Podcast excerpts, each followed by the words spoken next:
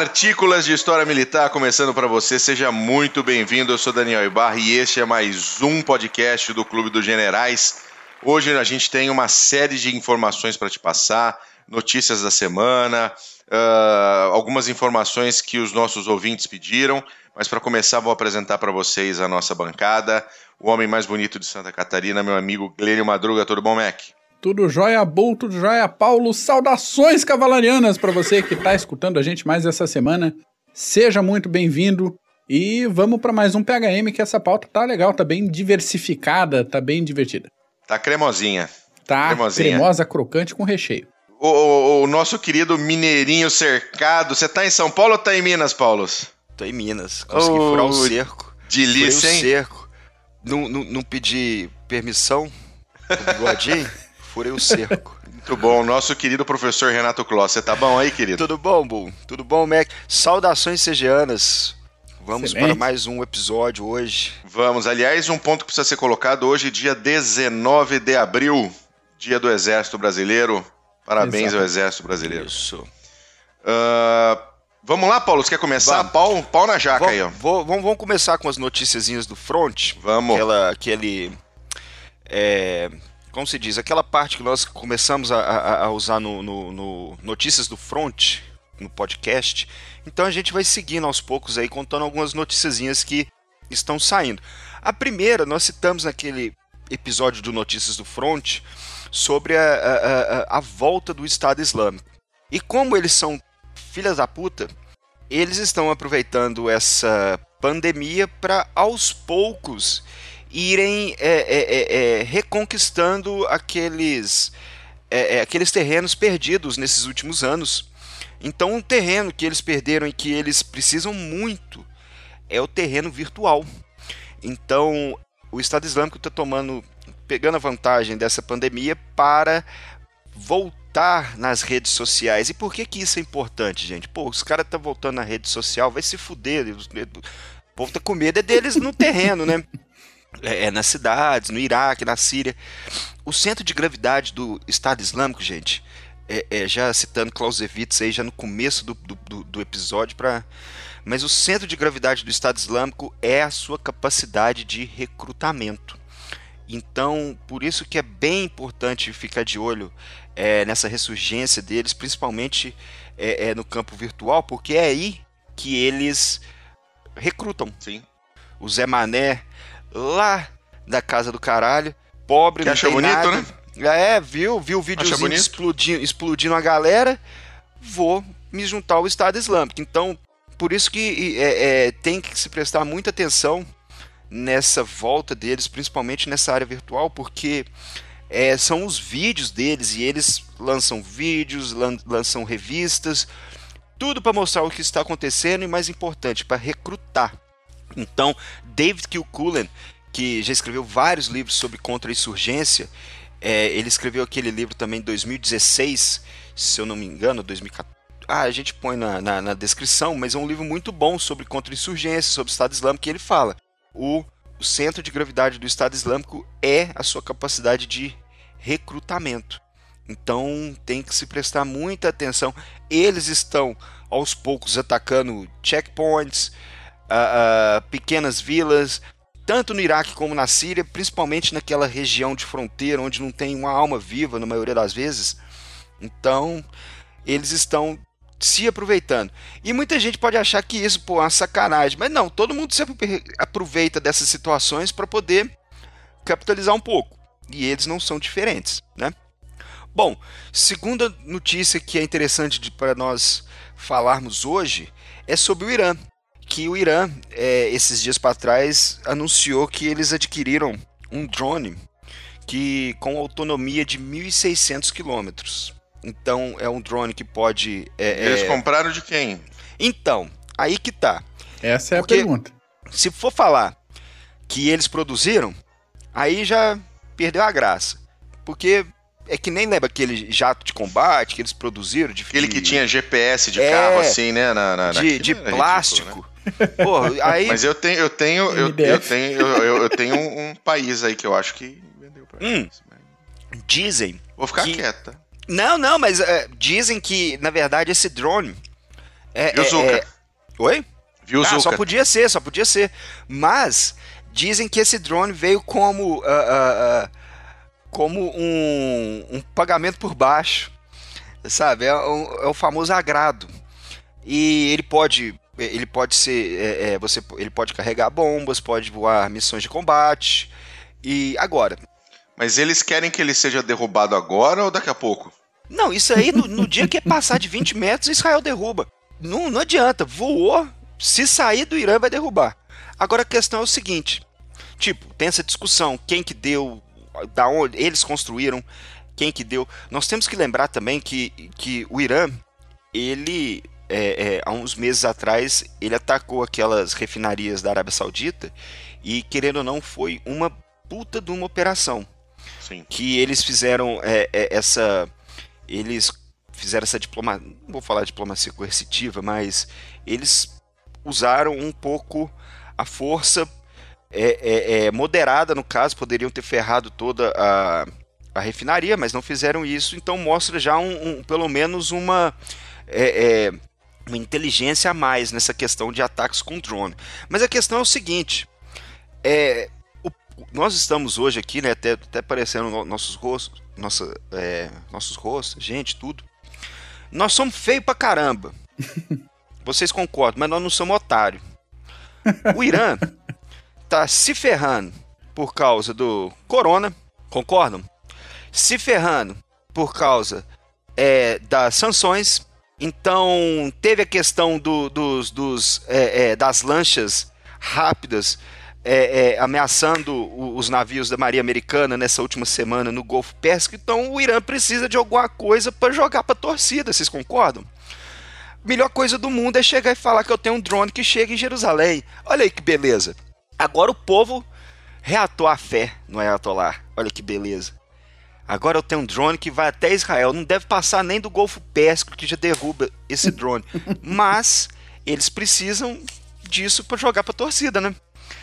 Poxa, se eu não, já tô me ferrando aqui com, com corona, sanções, tudo. Então, esse, esse eu, nós acreditamos que esse drone aí chegou mais para acalmar Tentar os dar uma animada, né? Isso, Tentar isso. dar uma animada. Vamos é aquele animar. golzinho antes, é aquele golzinho antes de acabar o primeiro tempo, sabe?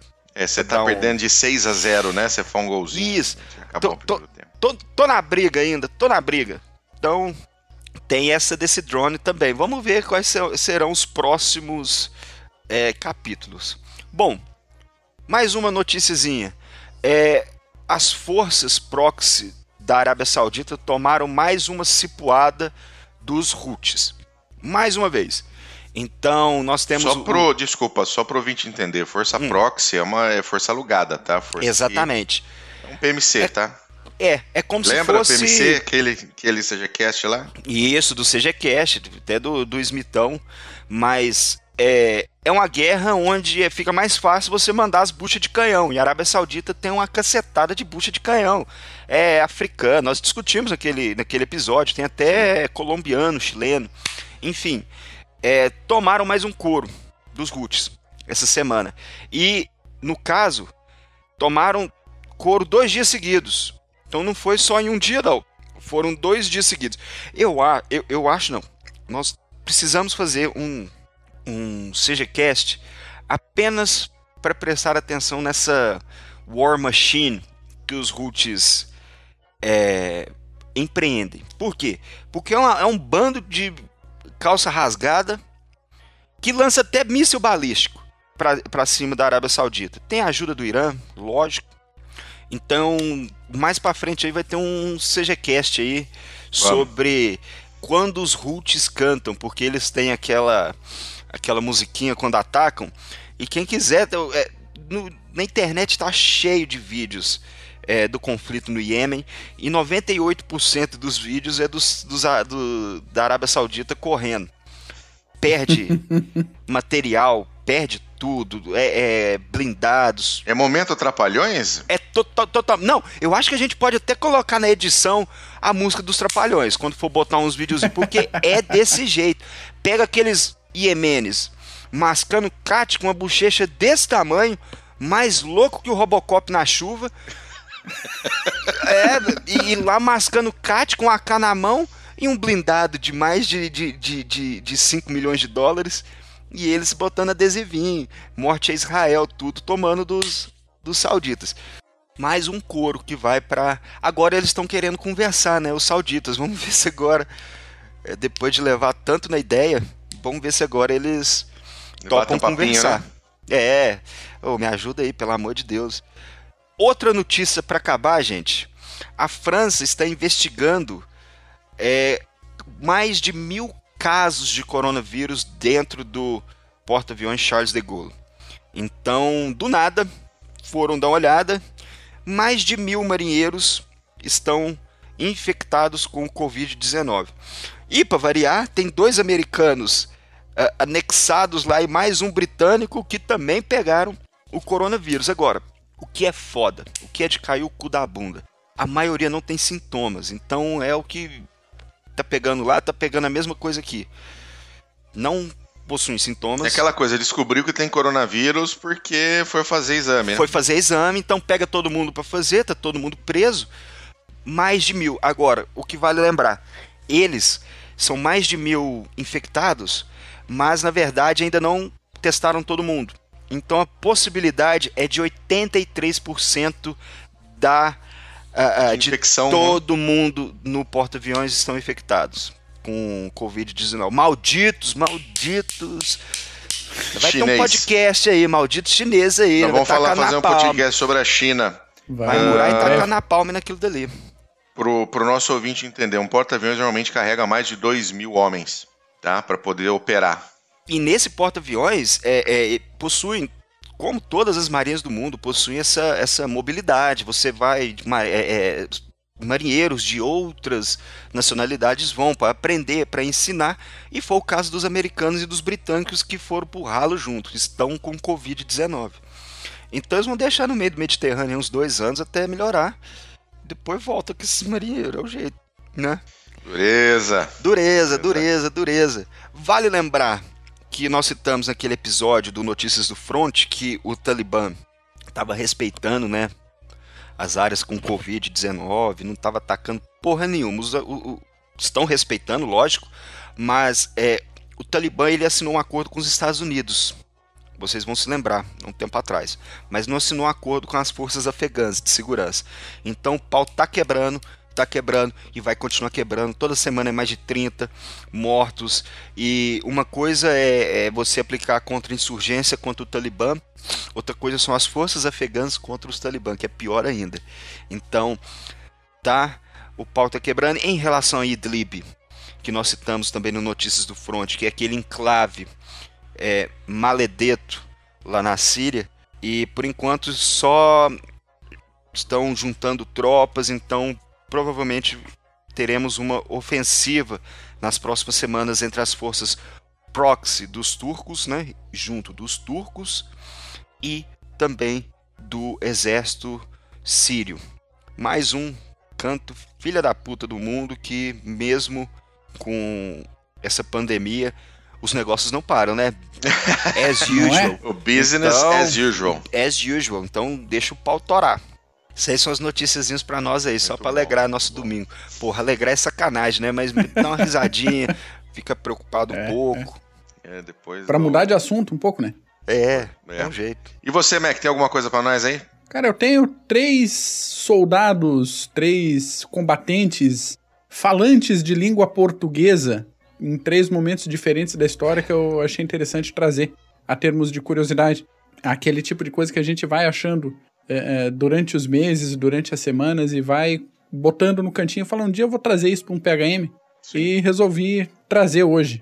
Não, então mete o pau depois eu falo da pergunta do Celso. Beleza, então.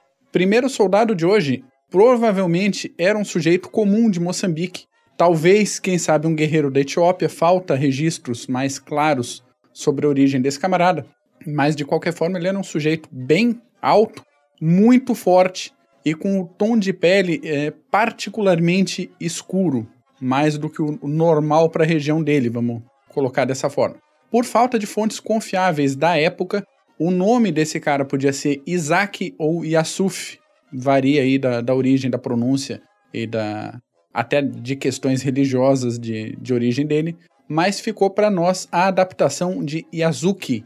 Isso porque o Yazuki foi escravizado na África e foi levado para o Japão em 1579 a serviço de um, é, de um jesuíta português chamado Alessandro Valignano. Quando eles chegaram no Japão, teve um tumulto, alguns japoneses morreram esmagados porque a galera queria chegar, queria ver quem que era aquela pessoa tão diferente.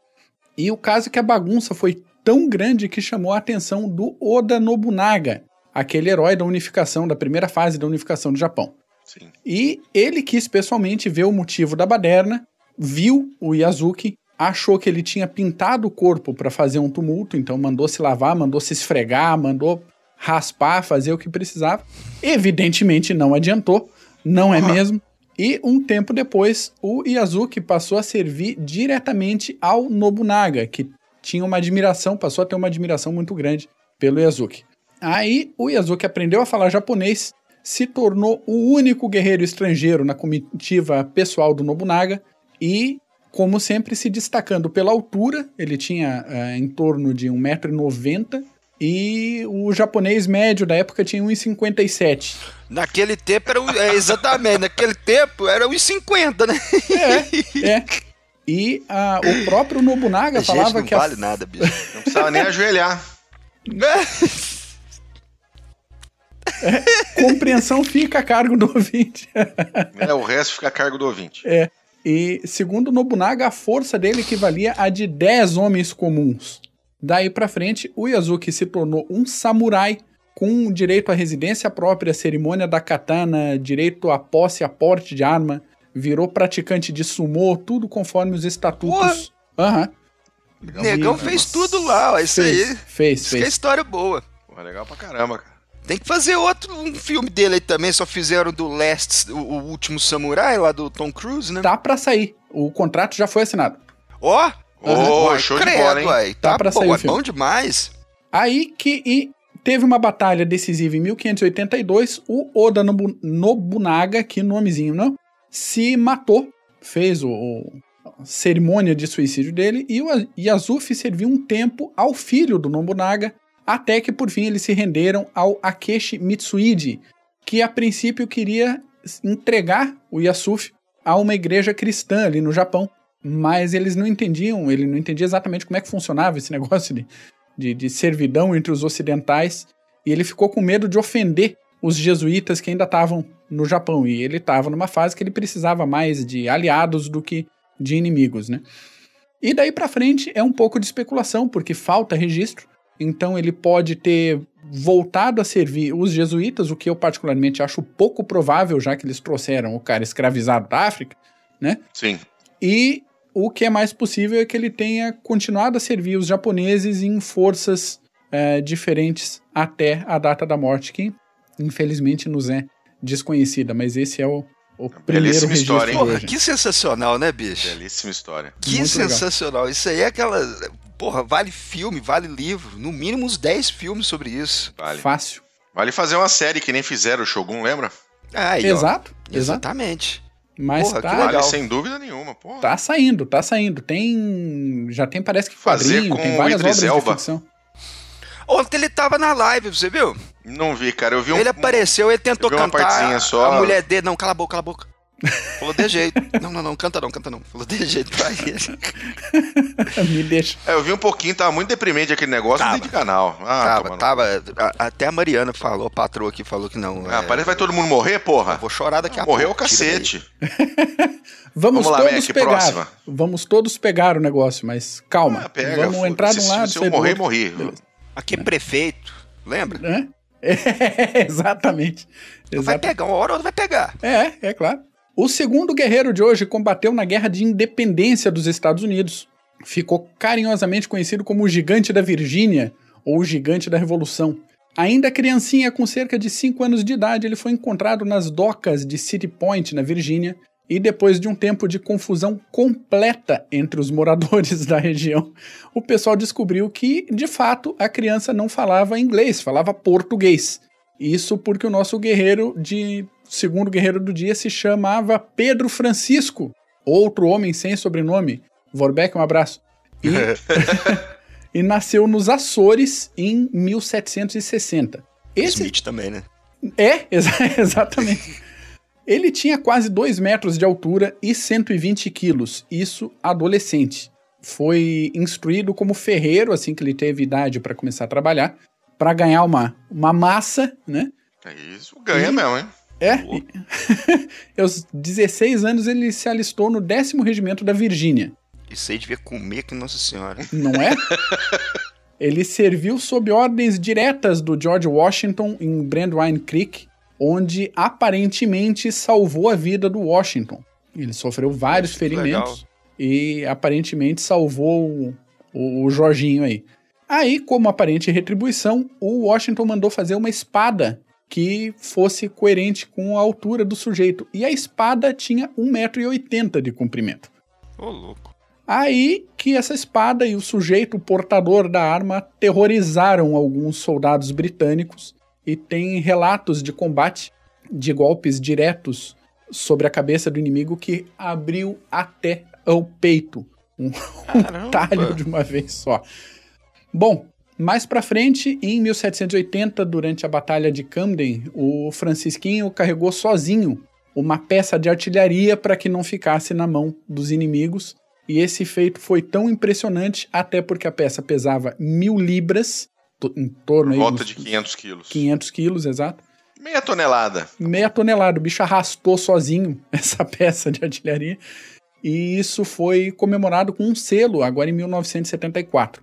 Ah, que legal. Pois é.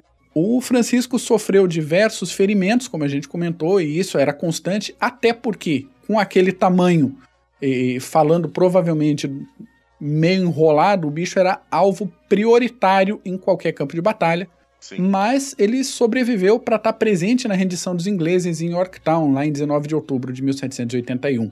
Depois disso, Porra, viveu, interessante. É, viveu uma vida tranquila, fez dinheiro, foi homenageado diversas vezes e morreu em 1831 com 71 anos de idade, depois de ter sido considerado um dos soldados mais extraordinários da Revolução Americana. Então tá aí mais um falante de ah, português. Outro que merece um filme. Outro que merece um filme, sem, sem dúvida. dúvida nenhuma. Vamos fechar a sequência hoje, então, com a história de um jovem de 18 anos, bem apessoado, saudável, bochechas coradas, um brasileiro nascido em Curitiba, que morou também com a família em Belo Horizonte, até que a família resolveu voltar para sua terra de origem, e daí eles voltaram para a Alemanha em 1939. Ai, ai, ai. Esse eu sei quem é. É. No dia 6 de janeiro de 45, o jovem avisou a mãe que ele ia correr ali no armazém comprar pão. O armazém ficava perto de uma estaçãozinha de trem, mas que ele ia voltar rápido, correndinho aqui, pá, pá, rapidinho, tendo ou não tendo pão, não ia ficar pirando errado pela, pela vizinhança. E claro que ele não voltou. Os russos estavam chegando em Berlim, a Alemanha já estava na merda, e tinha, por acaso, um pessoal da SS recrutando jovens saudáveis justamente no armazém onde ele foi comprar pão. Aí o sujeito saiu de casa para comprar pão e ganhou treinamento, ganhou armamento, ganhou um lugar no front, ó, né? E em 28 de abril, a tropa do camarada do Horst foi cercada em Haube, perto de Berlim, ali ao sul de Berlim. 40 mil soldados morreram. Ele estava entre os sobreviventes e acabou virando prisioneiro de guerra. Depois de uma temporadinha no Stalag 8C, ele foi transferido para a fábrica de tratores em Vladimir, a cerca aí de 200 quilômetros de Moscou, considerando a Rússia é, do lado, praticamente na quadra de baixo e enfrentou a rotina de trabalhos forçados, desnutrição, frio, todo aquele pacote de boas-vindas à União Soviética. Depois de um ano, foi liberado, conseguiu ser liberado, seguiu de trem para a Itália, virou mendigo, morou na rua e depois de um tempo resolvendo problemas burocráticos de documentação, conseguiu voltar ao Brasil no finalzinho de 1946. Então, o nosso jovem Horst Brenk viveu no Brasil o resto da vida, não quis mais voltar para Alemanha. Ô, louco. Falecendo. Acho que de... nem pão Sério? ele quis comprar mais. Morreu de câncer em 1984. E o livro sobre a vida dele, o link vai estar aí embaixo na descrição do episódio também, junto com outros links de interesse. Dessa Esse não comprou situação. mais pão, né? nunca mais. Comeu pão de queijo em Belo Horizonte o resto da vida, mas pão normal. Tá louco. Nunca mais. Vou sair para comprar pão, volto em 46. Cheio é. de buraco de bala. É, Cheio é isso de aí. buraco.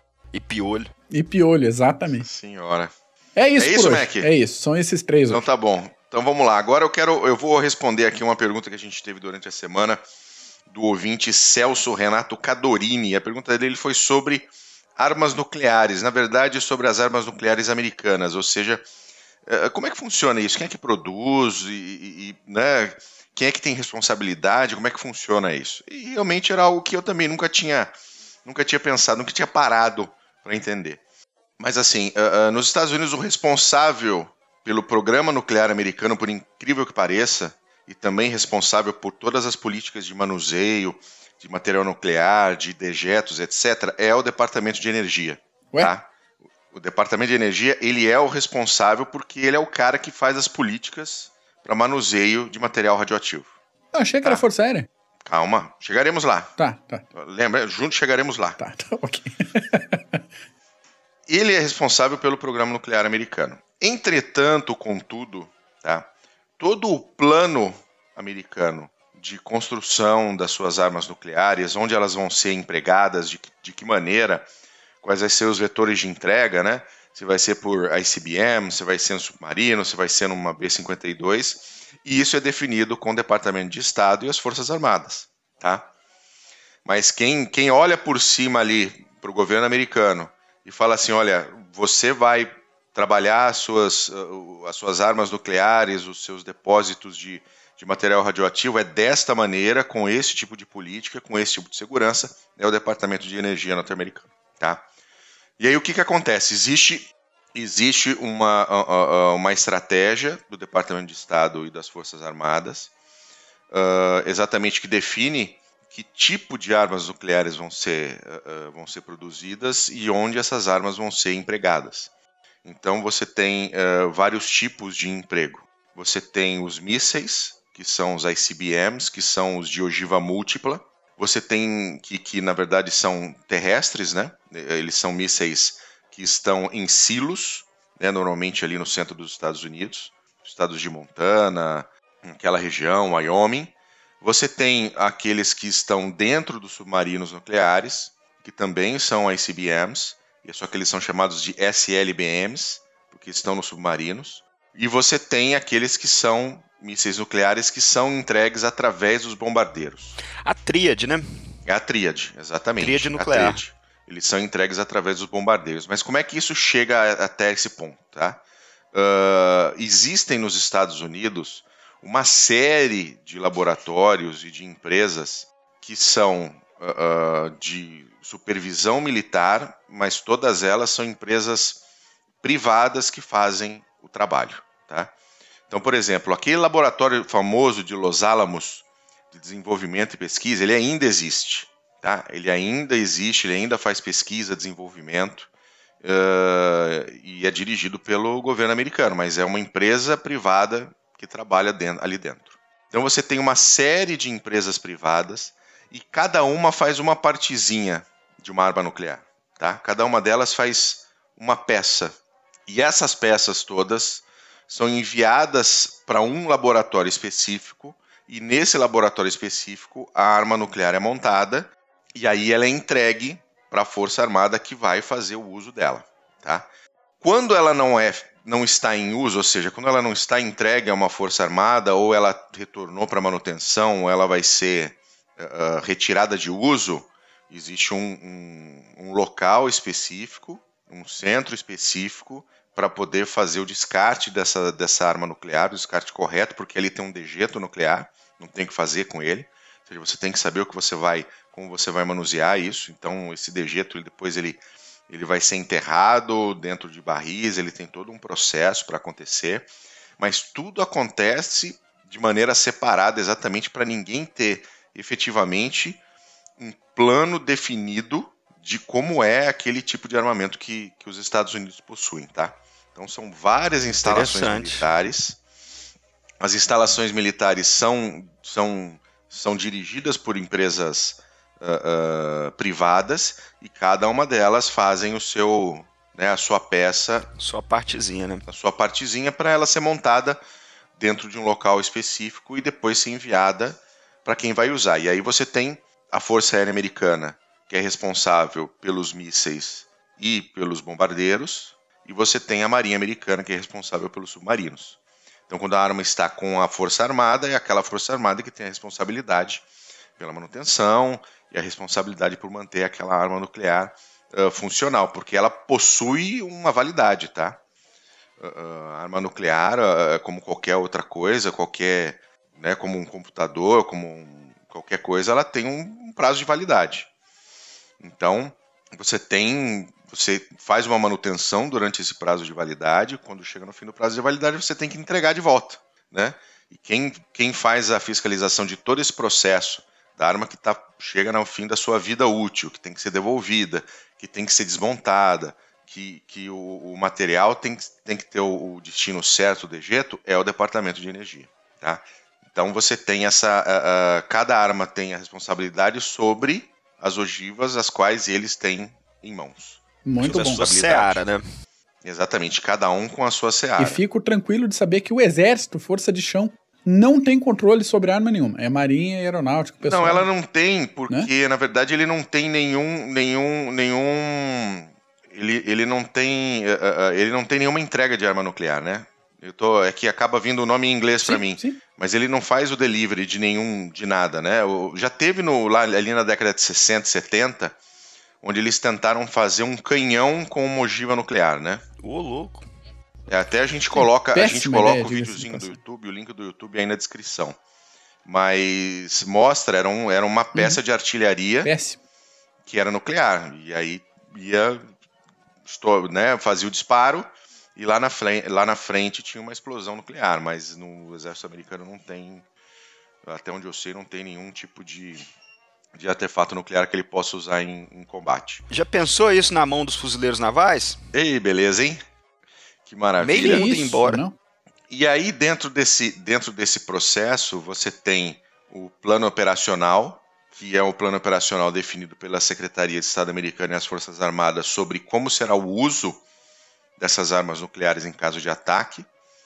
Né? Então, por exemplo, uh, uh, no caso de ataque russo, no caso de ataque chinês, no caso de qualquer outro ataque, uh, se for necessário, se chegarmos ao ponto de ser necessário usar uma arma nuclear, aonde ela vai ser empregada? De que maneira? Né? Por quem? Você, quais vão ser os alvos? Então, existe planos pré-definidos de vários cenários prontos para no caso de acontecer. Não é tudo acontece de repente, ah, a China está nos atacando, tudo bem, onde nós vamos jogar, as, uh, onde nós vamos atacá-los nuclearmente? Né? Isso não ah, existe. Sim.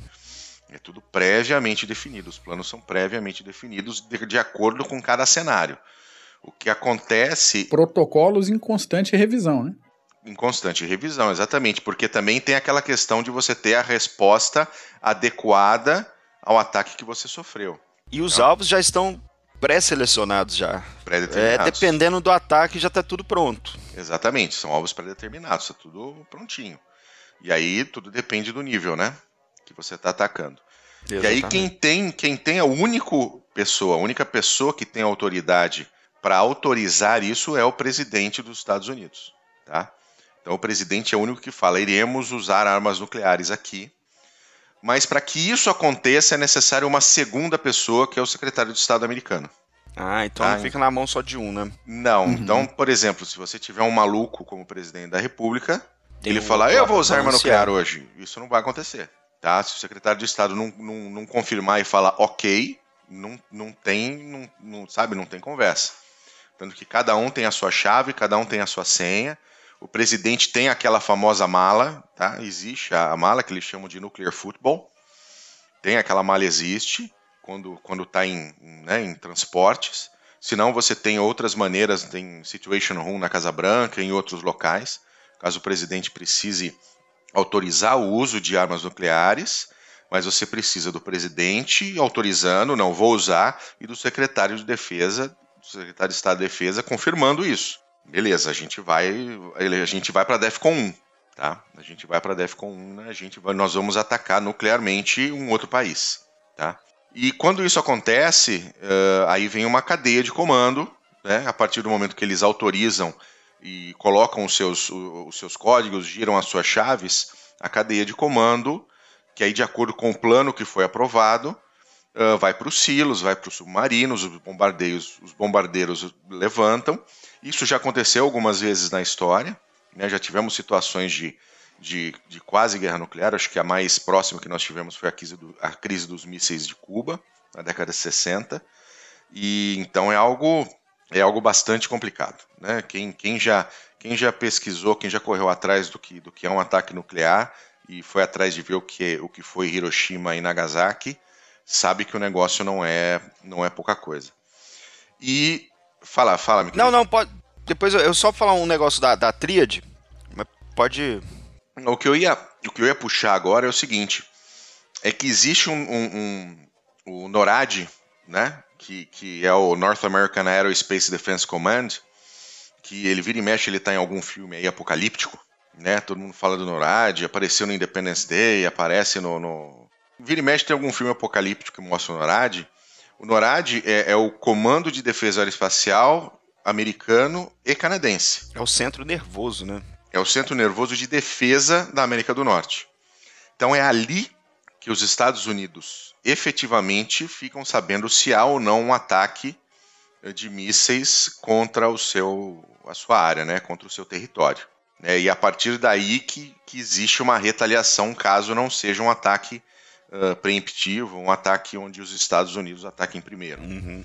Né, se é uma resposta, é por ali que eles ficam sabendo uh, de que existem mísseis a caminho e, e, e é, é, bastante amplo, pega toda a América do Norte, Alasca, uh, é, um, é um general canadense, um general americano que, que tem o comando do, do NORAD.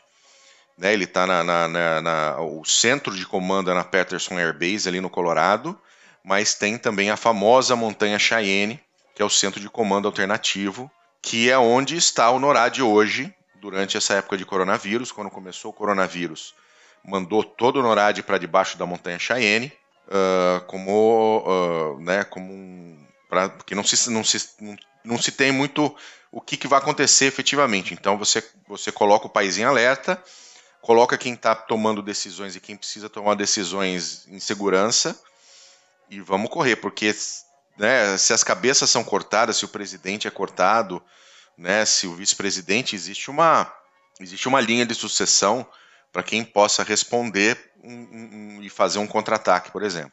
Então o NORAD está tudo na Montanha Cheyenne. Está todo mundo lá Interessante. embaixo da terra, uh, fazendo o seu monitoramento normal, etc. Não tem nada, não, não tem uma guerra nuclear para acontecer, tá, gente? Uh, ela ainda vai acontecer, mas não é agora. A gente ainda vai falar não, disso. Não, pelo no, amor de Deus, já basta essa pandemia aí. No outro CGCast. Não, vai demorar um pouquinho. E é basicamente isso. Então, você tem o Departamento de Energia, que controla o programa nuclear americano e tudo aquilo que tem a ver com o manuseio de material nuclear e radioativo. Você tem o Departamento de Defesa e também as Forças Armadas definindo qual vai ser o plano para o uso dessas ogivas. Você tem a Força Aérea e a Marinha, que são responsáveis pelas suas ogivas. O presidente, que é quem define se vai haver o uso ou não desse tipo de, de, de armamento dentro de um, de um conflito. O secretário de Defesa que aprova junto com ele. E aí as coisas acontecem normalmente. E você tem o NORAD, que é quem faz a parte da defesa do território americano. E ele é quem diz: olha, estamos ou não estamos sendo atacados. Um negócio legal do NORAD é que desde 1955 ele faz a proteção do Papai Noel e de seu trenó quando ele vai fazer a entrega dos presentes pelo mundo. Então ele tem essa parte lúdica, vamos dizer assim, desde 1955. O NORAD protege o Papai Noel enquanto ele entrega os seus presentes na noite de 24 de dezembro. Só é, falando da tríade, bom, bom. pro ouvinte, é. quando nós citamos, Diga. por que, que é importante essa questão da tríade? E são poucos países que possuem, né? Sim. Porque num ataque nuclear, ou você destrói tudo, ou você não destrói nada. Concordo? Eu vou atacar tal país. Eu preciso zerar as capacidades desse país de me atacar de volta.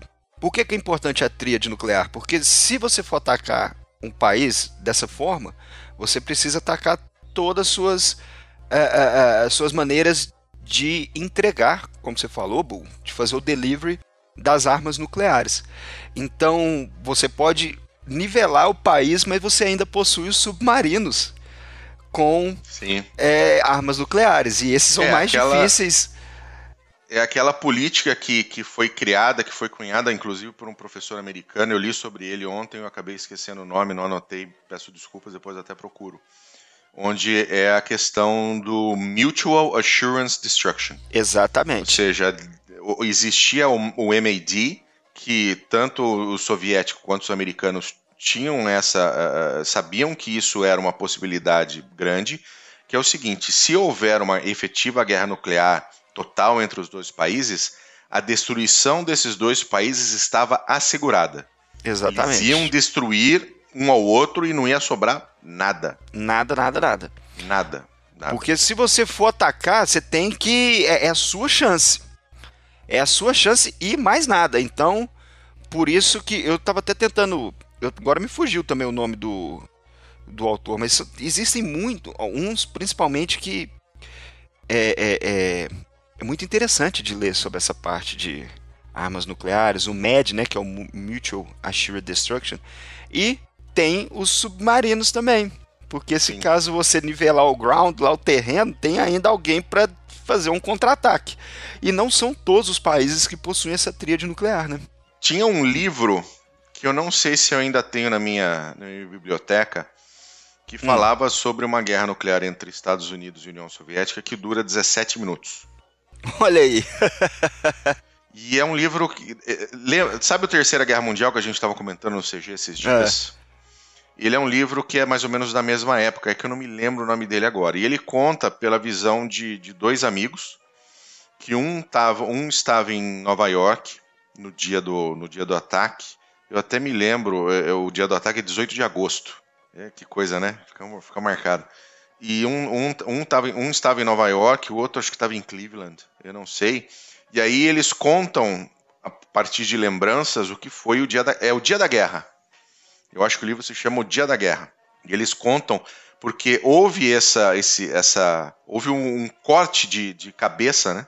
A cabeça da serpente, os líderes foram destruídos nos primeiros minutos, e aí ficou aquela coisa de o que, que eu faço, o que, que eu faço, e a guerra parou. Então a guerra durou 17 minutos só. Né? Foram lançados, acho que o Force Strike de cada lado. Eles não falam quem foi o Force Strike, quem mandou primeiro, tá? No livro. E contam que durante, durante a escalada o UK se retraiu, falou não tenho nada a ver com isso. Tanto que depois o UK é quem monta todo um, um todo um plano de recuperação para os Estados Unidos. Não falam quase nada da União Soviética, porque não se sabe o que aconteceu lá. É um livro bem interessante para quem gosta dessas coisas apocalípticas. Chama-se O Dia da Guerra.